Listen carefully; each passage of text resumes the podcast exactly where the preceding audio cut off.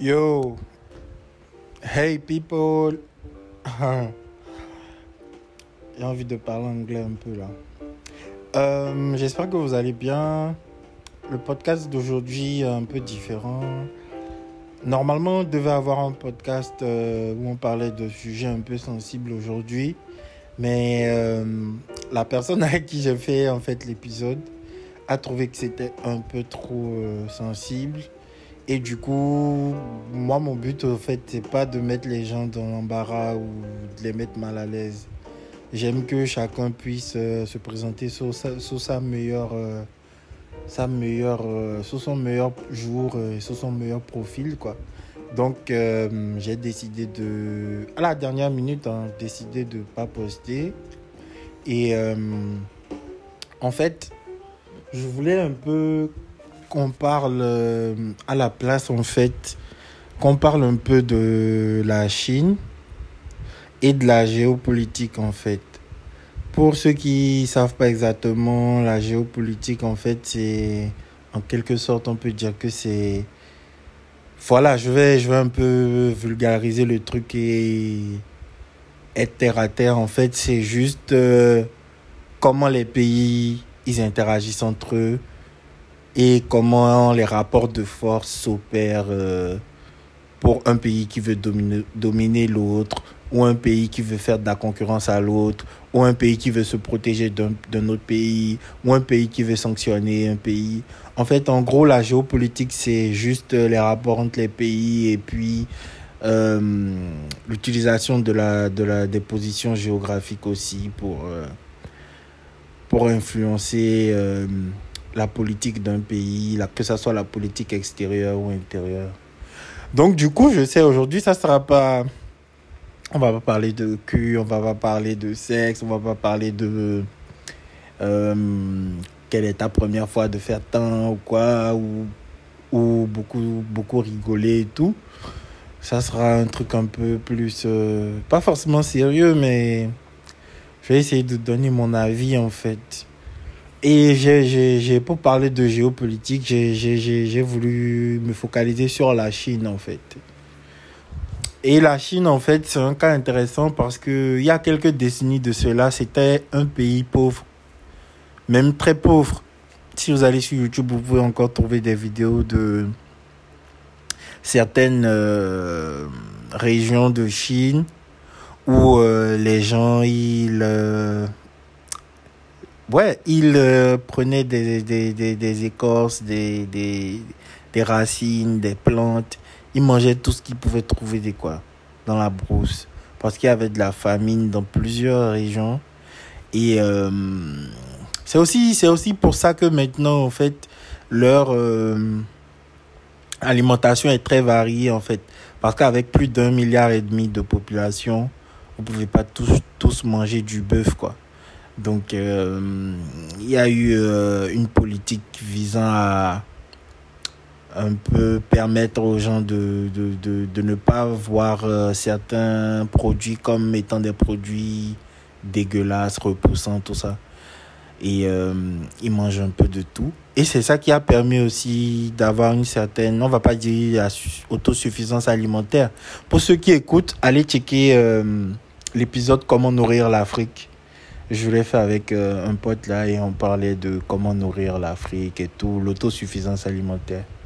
Et donc du coup, le fait que la Chine ait euh, un éventail très très large de, de nourriture, ça fait que bah ils ont de moins en moins au, fil des années. Et ça, je parle même d'avant qu'ils ne deviennent une puissance mondiale.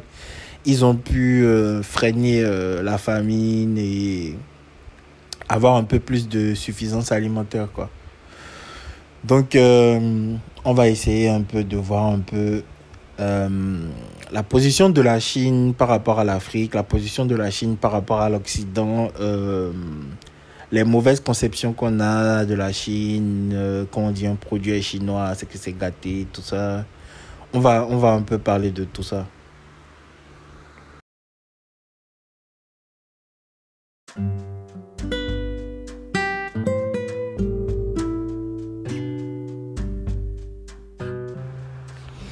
Déjà, euh, on va commencer par euh, parler de la Chine.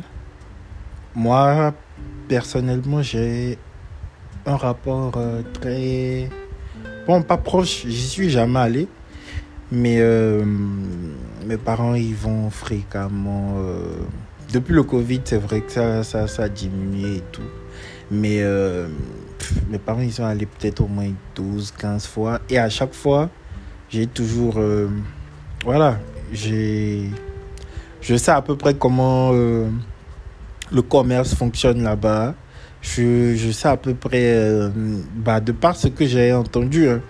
Parce que souvent, les médias, vous savez, c'est pas forcément. c'est pas forcément toute la vérité, quoi. C'est que la partie de la vérité qui peut, qui peut arranger certains agendas, quoi. Vous voyez. Et c'est pas un truc, quand on dit ça, c'est pas un truc de conspirationniste ou bien qui pense qu'il y a des complots. C'est la réalité. Aujourd'hui, les médias sont gérés par euh, des multinationales, sont gérés par de grosses entreprises, sont gérés par de grosses fortunes. Et donc, en fait, il y a des conflits d'intérêts qui se mettent en place. Et donc, supposons que vous, par exemple, supposons que moi, sur ma petite plateforme là, j'ai mon podcast et que je vends un produit, par exemple, euh, je dis des bêtises, hein. je vends par exemple de la mayonnaise et la mayonnaise n'est pas forcément bonne. Et il y a quelqu'un qui veut venir euh, sur le podcast pour parler de la mayonnaise là. En fait, je vais dévier ce sujet parce que je sais qu'il va dire que ma mayonnaise n'est pas bonne en fait. Donc en fait, c'est un peu ça qui se passe au niveau mondial les médias, on n'a pas forcément beaucoup de versions. On a soit une ou deux versions et c'est tout, quoi. Et chacun euh, vit ses intérêts. Et du coup, la Chine, en fait, c'est un pays que moi, depuis l'enfance, je vois mes parents y aller et tout. Et j'ai vite appris à changer ma vision des choses parce qu'avant, j'avais cette idée-là où quand on dit, ah ouais, la Chine, la Chine et tout, c'est que c'est des produits euh, de basse qualité, c'est des trucs contrefaits, c'est des, des trucs volés, euh, c'est des, des designs volés, c'est euh, l'esclavage des, des, des, des, ouvriers. mais dans la réalité, en fait, c'est tout autre en fait. C'est bien vrai qu'il y a cette idée-là qui, qui est propagée dans le monde où les gens ont, ont, bon maintenant de moins en moins, mais les gens ont cette idée de la Chine qui est, euh, comment dire ça, un pays euh, copieur, un mauvais copieur. Déjà de un c'est faux, la Chine est un très bon copieur. Déjà quand vous prenez, euh, allez sur YouTube et cherchez des documentaires où vous allez voir euh, comment la Chine a rattrapé son retard en fait dans le domaine de l'aéronautique, dans le domaine euh, balistique, dans le domaine de l'armement en général. Euh, ils ont eu à voler des, des, des, schémas d'avions américains, des, des, avions de chasse, des, des lanceurs de missiles. Et ils ont pu copier en fait et euh, au bout de quelques années, ils ont rattrapé le, retard qu'ils avaient sur les États-Unis. Donc en fait, euh, c'est pas juste des copieurs lambda quoi. On peut pas, on copie pas un truc. Même si vous là maintenant on vous donne euh, les schémas et les trucs pour des avions de chasse, je pense pas que vous pourrez copier, arriver à avoir la même technologie quoi.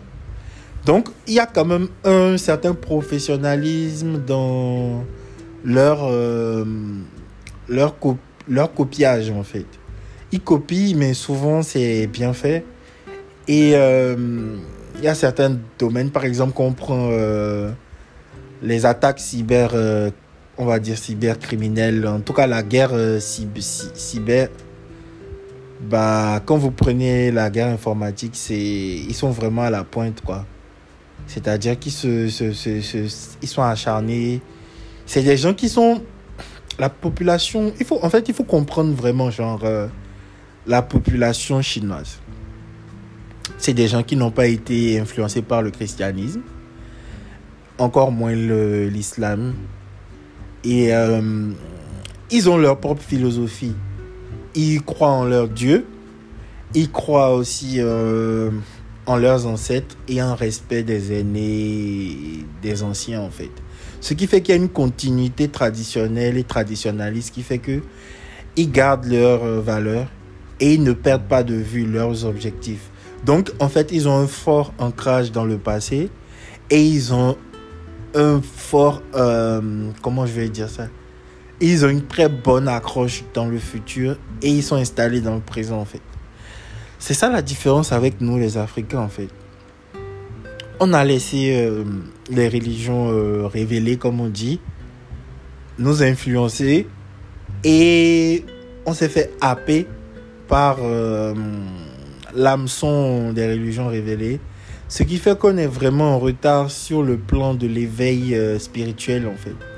Parce qu'il y a un truc qu'on néglige beaucoup. La spiritualité et le développement, c'est lié. Hein. Que ce soit la bonne ou la mauvaise spiritualité. Donc euh, le fait qu'on dise que, par exemple, moi j'ai eu beaucoup d'épisodes où je disais que je trouve que l'Occident, l'Europe, tout ça, ils sont pas très spirituels. C'est vrai. Mais il y a quand même beaucoup de gens qui ont fait évoluer le pays en se basant sur des trucs qui sont pas forcément positifs quoi. On peut dire peut-être genre euh, le spirituel négatif quoi. Donc du coup, vous avez la Chine qui, qui se base sur le confucianisme, des préceptes de Confucius qui est un grand penseur et tout. Et du coup, on, on constate que la Chine, en fait, est un pays qui est uni, uni, uni et solidaire. C'est-à-dire qu'ils n'ont pas de problème de racisme. On reviendra après sur les Ouïghours. Ils n'ont pas de problème d'ethnocentrisme et tout. Tout le monde est chinois là-bas. Et ils sont tous derrière un propre but, un but commun en fait, qui est de faire vraiment développer leur pays. Et euh, moi, je me rappelle, on me parlait souvent, mes parents me parlaient d'avant la Chine, comment comment les pays africains envoyaient des dons en Chine, ils envoyaient des, des, des, vivres pour aider la Chine parce que il fut un temps où la Chine était vraiment en bas, en bas, en bas de l'échelle mondiale. Mais si un pays comme ça arrive à être aujourd'hui une valeur incontournable dans le monde, ça veut dire que l'Afrique aussi est capable de le faire. C'est pour ça que j'ai je, trouvé intéressant de prendre le cas de la Chine et de d'un peu parler de ça. Et euh, bon, j'aimerais bien avoir l'avis des gens. Je sais que vous aimez écouter sans réagir, mais en tout cas, il y a un lien sur tous les épisodes qui vous permettra de réagir, de donner votre avis, même d'enregistrer votre avis et de donner. Et euh, ça pourra passer dans, dans certains épisodes.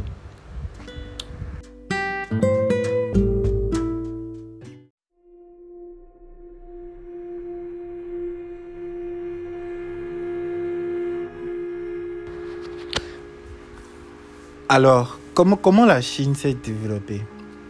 Je ne suis pas un spécialiste, hein. donc euh, si vous avez d'autres infos ou bien vous pensez que j'ai tort, bah, c'est la vie. Hein. bon, selon moi en fait, comment moi je vois le truc, je pense que la solidarité chinoise a été vraiment a été vraiment pour beaucoup en fait et aussi leur euh, système en fait. Il faut savoir qu'il n'y a que le parti unique, euh, le parti populaire de Chine et tout. C'est ce parti en fait qui est, on va dire, le garde-fou. C'est le garde-fou en Chine. C'est le parti qui s'assure que tout ce qui, euh, tout ce qui se développer dans le pays ou s'émanciper ou tout ce qui peut être euh, un moteur de développement ou un facteur de développement, c'est le parti unique, euh, c'est le parti chinois qui s'assure que tout soit dans les mêmes idées, quoi. Par exemple, si vous avez par exemple, je prends un exemple, si moi, si moi je suis président par exemple d'un pays africain, toutes les grandes entreprises, selon moi, hein, toutes les grandes entreprises doivent être euh, panafricanistes, avoir euh, un département pour la, je sais pas, pour euh, le développement du panafricanisme en Afrique, la solidarité africaine. Et euh, je pense que c'est des trucs très importants, quoi.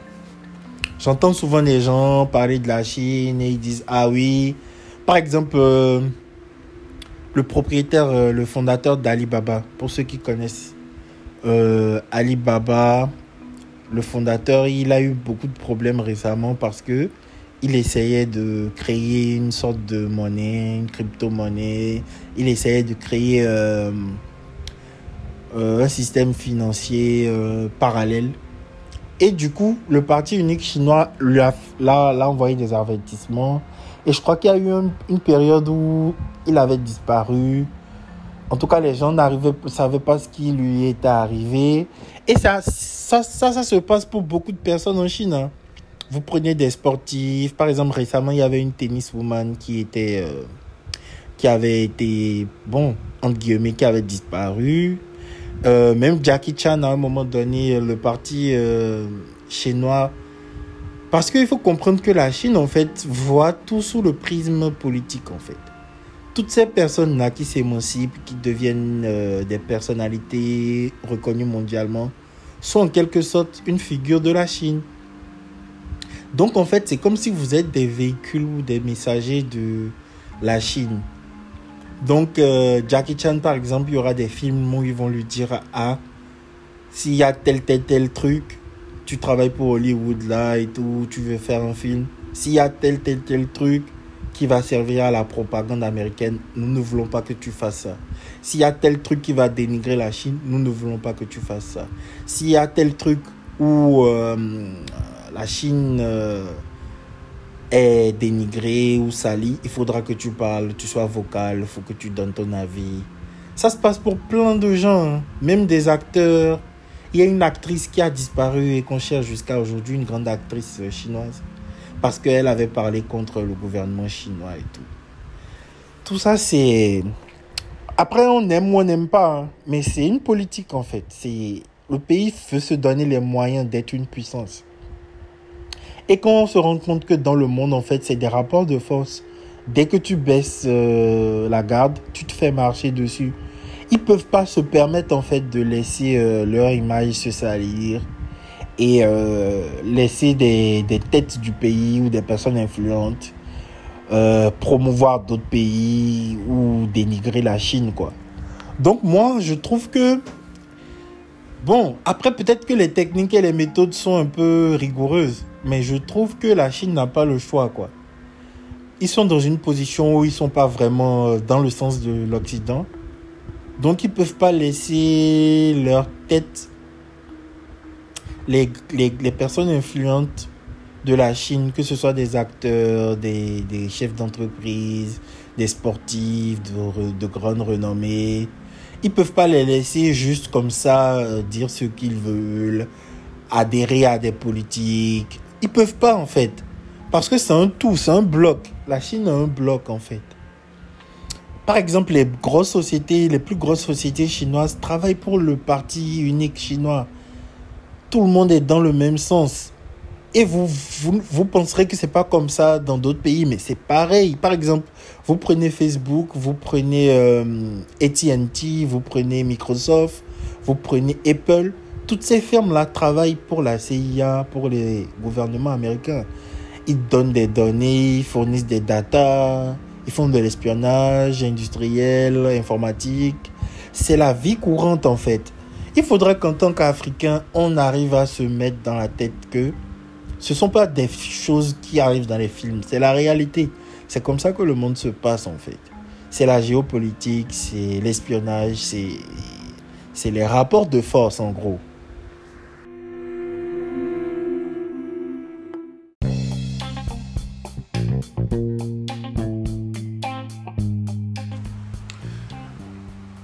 Tout à l'heure, on parlait des religions. Prenons le cas des, Ouïghours. Je ne sais pas si vous êtes euh, au courant ou si vous connaissez. Mais euh, en tout cas, les Ouïghours, c'est une communauté musulmane. Je crois qu'ils doivent être euh, entre 5 et 10 millions en Chine. si je ne dis pas de bêtises. C'est une communauté en fait musulmane qui vit en Chine en fait. Et ils sont... Euh,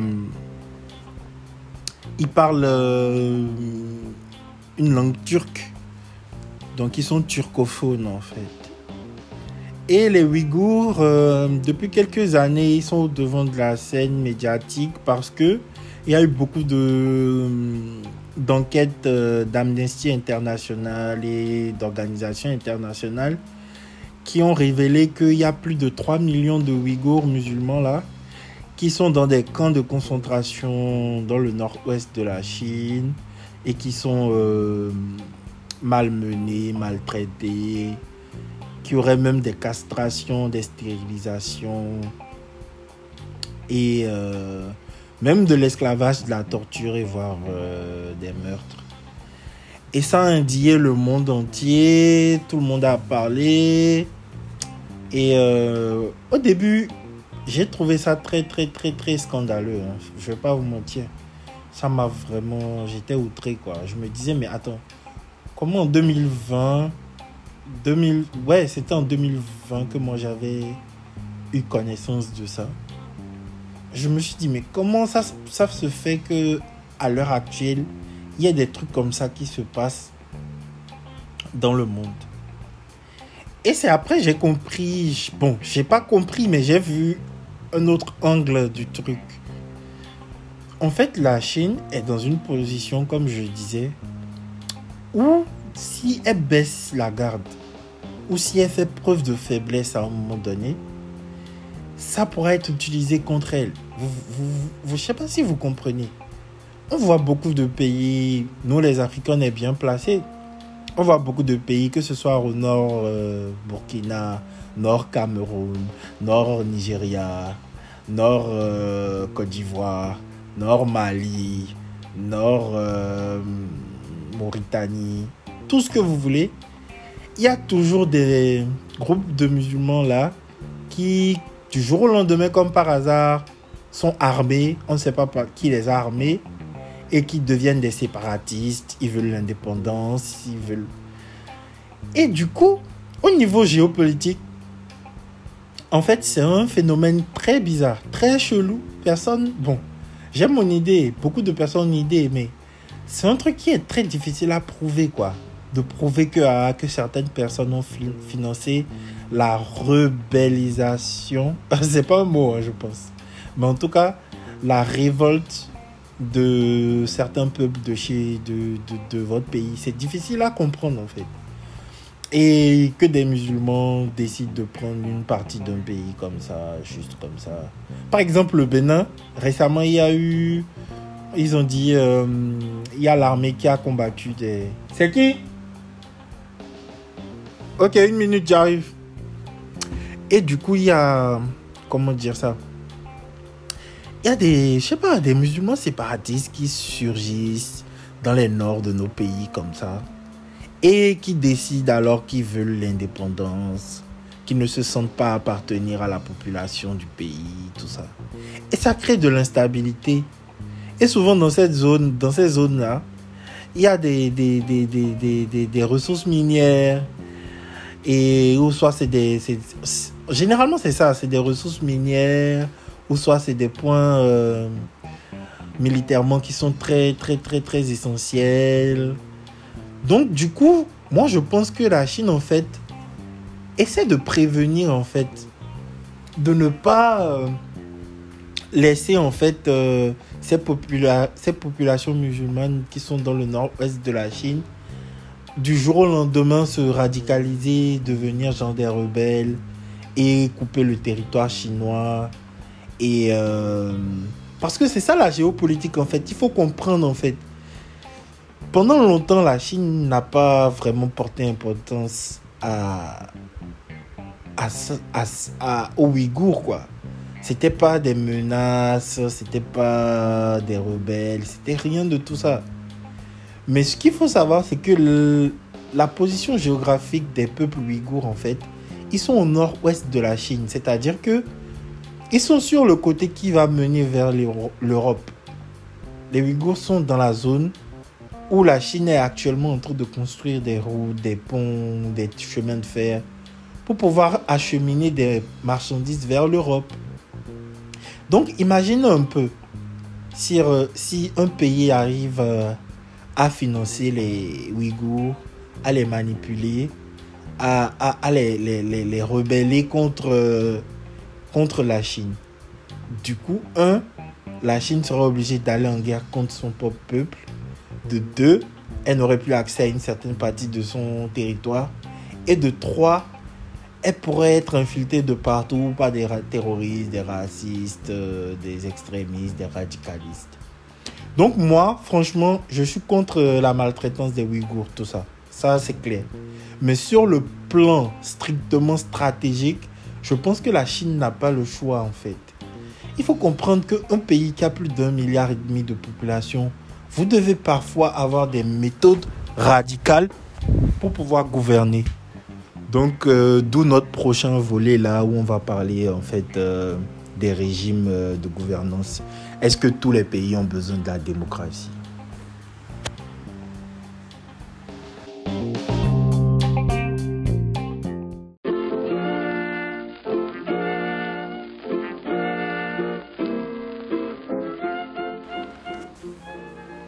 En Chine, il n'y a pas affaire de démocratie. Genre, il n'y a pas affaire de ah, on n'est pas d'accord avec le gouvernement. Tu vas vite disparaître.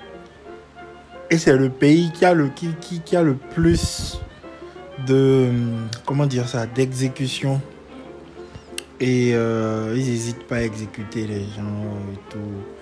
Les gens qui sont contre le régime, euh, qui font des troubles à l'ordre public.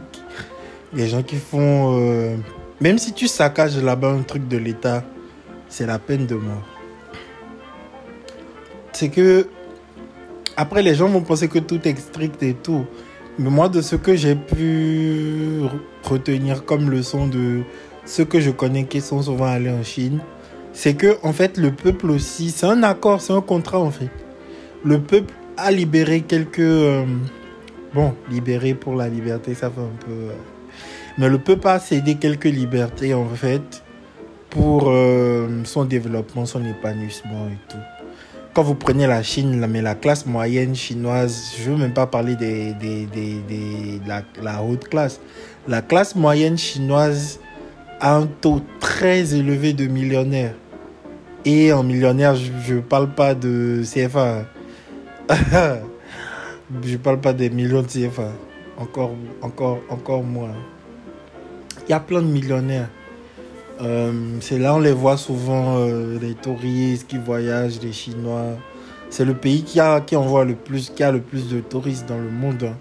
Ils partent partout, euh, ils achètent des trucs de luxe. Et toute cette classe moyenne là, il y a 30 ans, ils étaient des familles de pauvres.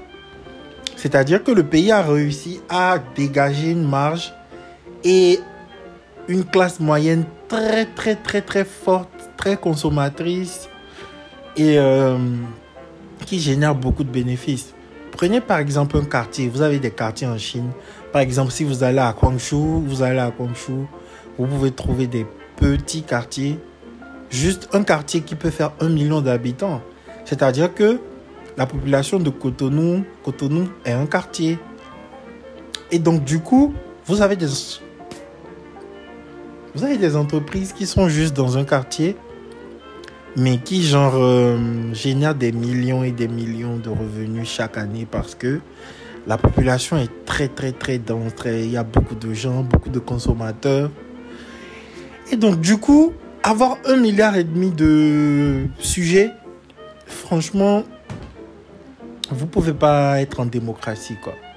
Ça sera très facile pour des des gouvernements extérieurs ou pour des forces extérieures d'influencer votre pays, de manipuler le pays. C'est ça la démocratie en fait. La démocratie, c'est... On voit souvent les gens dire Ah, je me battrai pour la démocratie partout dans le monde et tout. Moi, je pense que tous les pays n'ont pas besoin de démocratie. Par exemple, nous, l'Afrique, si on veut vraiment se dire genre, d'ici 30 ans, quand nous, nous, là, notre génération sera à la retraite, par exemple, on va prendre notre retraite dans, un, dans une Afrique très développée. On ne peut pas passer par la démocratie, quoi. Il faut des, des régimes vraiment euh, stricts, durs, pour euh, mener tout le monde dans la même direction, que les efforts ne soient pas éparpillés et que la cause ne soit pas vaine, quoi. Donc, bon, j'ai fait tout, cet épisode-là, en fait, pour euh, montrer aux gens que c'est relatif, en fait.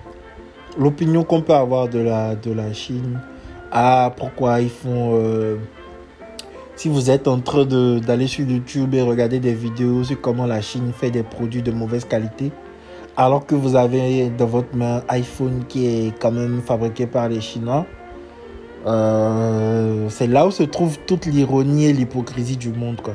Parce qu'on est tous là tapés sur la Chine, alors qu'ils sont, ils, ils font la manufacturation de tout.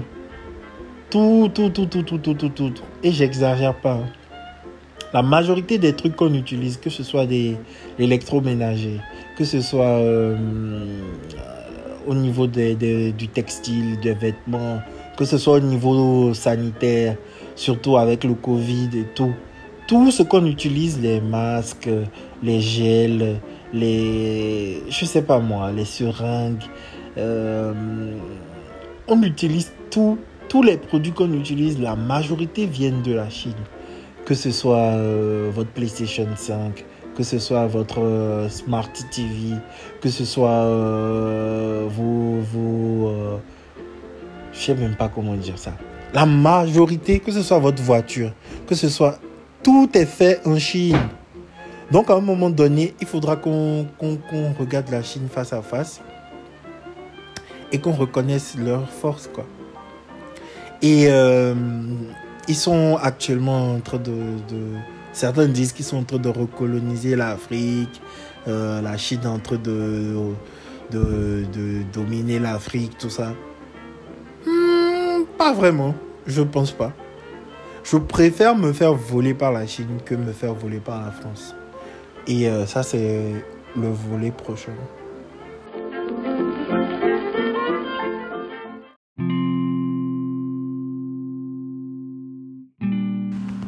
Récemment, euh, la Chine a saisi, euh, la Chine a saisi l'aéroport d'Ouganda parce que le pays devait à, à, la Chine. Je veux pas rentrer dans les détails, hein. je veux pas du tout rentrer dans les détails parce que je veux pas vous ennuyer. Mais en gros, les gens disent que c'est un plan, c'était prévu la Chine savait que l'Ouganda serait dans l'incapacité de payer sa dette et tout, et que c'est une manière en fait de s'approprier euh, euh, l'aéroport euh, ougandais.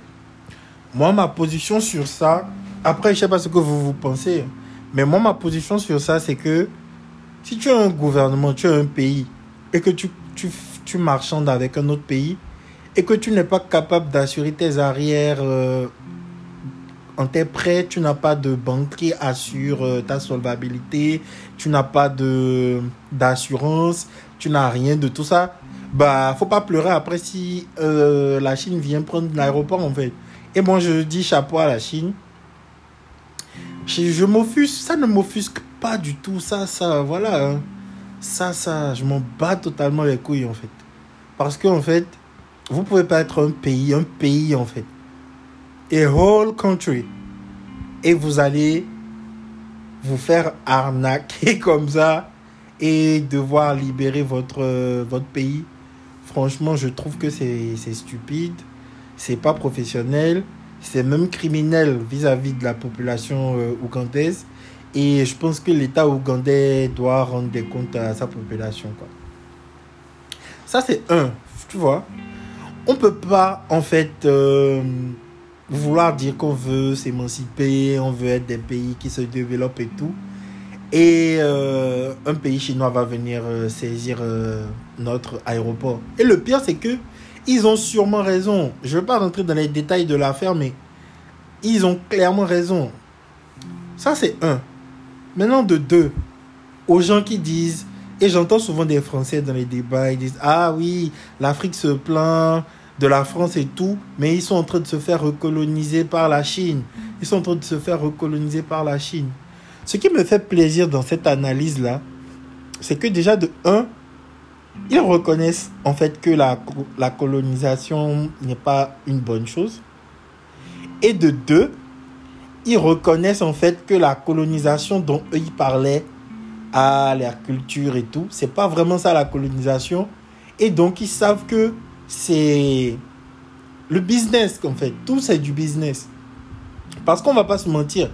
Moi, je vois pas des écoles chinoises en train de pulluler un peu partout avec, euh, comment dire, des pays africains où ils adoptent la culture chinoise, où ils ont laissé leur euh, culture culinaire pour la bouffe chinoise. J'ai vu ça nulle part. Hein. Ce que je sais de la Chine, c'est qu'en matière de BTP, construction, de chantier euh, naval, de chantier ferroviaire, de chantier routier, de chantier euh, gratte-ciel, immeuble, de chantier de base militaire, tout ça, ils ont un savoir-faire, ils ont aussi une main-d'œuvre qui sait s'y faire et ils ont la technologie euh, euh, adéquate. Ils ont aussi un rapport qualité-prix euh, qui est vraiment... Franchement, on serait vraiment con de se passer de la, de la Chine en fait. Donc oui, est-ce que la Chine vient et nous construisent des routes, des chemins de fer, des stades, des, des, des immeubles, des marchés, tout ça, avec des contreparties où on leur cède des terres, des terrains, tout ça. Oui, ça existe. Même moi, j'ai eu à voyager dans, dans, dans, à l'intérieur du pays, au Bénin, et j'ai vu des domaines, des vastes domaines où on disait propriété de l'État chinois, propriété de l'État chinois. C'est vrai que ça existe. Mais est-ce que d'un autre côté, c'est pas mieux que, euh, je sais pas moi, l'ancrage profond que l'Occident, la France a sur ses colonies. Parce que la Chine, ils commercent avec tous les pays africains qui veulent bien. Ils sont pas en train d'avoir une emprise sur les pays francophones ou en train de vouloir euh, changer la culture africaine. Non, pas du tout. Donc il faudrait qu'on arrête un peu de, de se crisper face à la Chine, d'avoir cette idée-là que la Chine veut remodeler l'Afrique. Non, L'Afrique est le continent le plus jeune. Xi Jinping, le président euh, chinois, l'a dit dans plusieurs euh, débats. Il a dit que la puissance chinoise va passer par de bons accords et de bonnes collaborations avec l'Afrique. Et moi, je suis d'accord. Il faudrait que les pays africains arrivent à de plus en plus se diversifier dans plein de marchés. C'est-à-dire, par exemple, des pays comme le Bénin qui sont très forts dans le, coton. Des pays comme euh, la Côte d'Ivoire dans le café, l'éveilla, le cacao. Des pays comme le Nigeria dans le pétrole, des gaz naturels. Des pays comme le Mali dans l'uranium, l'or, le riz. Il faudrait qu'on arrive à vraiment créer une dynamique dans le sens où ça sera vraiment le plus offrant qui serait notre euh, co-contractant. Et il faudrait qu'on soit vraiment intransigeant sur ça. Il faudrait qu'on ait des politiques moins corrompues qui font que les, les, les, appels d'offres et les marchés soient vraiment publics et ouverts à tous. Il faut pas que ça soit privilégié à la France. Ça peut faire chier les Français, mais oui, la Chine, on accepte qu'ils viennent, qu'ils prennent des terres, qu'ils prennent des terrains. Il n'y a pas de souci. L'Afrique, la, c'est pas la France. L'Afrique, c'est pas votre, euh, je sais pas, c'est pas votre euh, garde-manger. Nous avons le droit de décider pour nous-mêmes. Et voilà, hein. c'était un peu, c'est pas vraiment un coup de gueule, mais même si c'est 10, 20, 30, 40, 50, 100 personnes, même si c'est une personne qui arrive à avoir euh, une idée différente de la Chine. Je pense que euh, cet audio, cet épisode aura servi à quelque chose. Et euh, l'Afrique est au tournant de, quelque chose de grand. Je pense que euh, dans les années qui viennent, Nous allons passer des étapes et être confrontés à des situations qui vont nous permettre de nous démarquer. Et il y aura des opportunités qu'il ne faudra pas rater parce que l'Afrique, comme j'ai dit tout à l'heure, c'est le continent le plus jeune. Nous avons une puissance. Il ne faudrait pas qu'on se laisse décourager, qu'on se laisse manipuler par des gens qui veulent toujours nous assoupir, qui veulent qu'on soit vraiment en bas de l'échelle pour pouvoir acheter nos trucs à vil prix. C'est comme ça. Quand vous allez chez une vendeuse de, par exemple, une vendeuse qui vend des légumes et tout, vous pouvez dire ah oui tes légumes ils sont pas trop frais on dirait que tu les as depuis et tout. Le but c'est de dévaloriser en fait. Quand vous dévalorisez vous pouvez acheter moins cher et générer plus de bénéfices. Donc il faudrait qu'on se mette dans la tête qu'on vaut cher. On ne vaut pas moins cher. Merci pour tous ceux qui écoutent et euh, peace hein. je sais pas quoi vous dire d'autre mais peace and love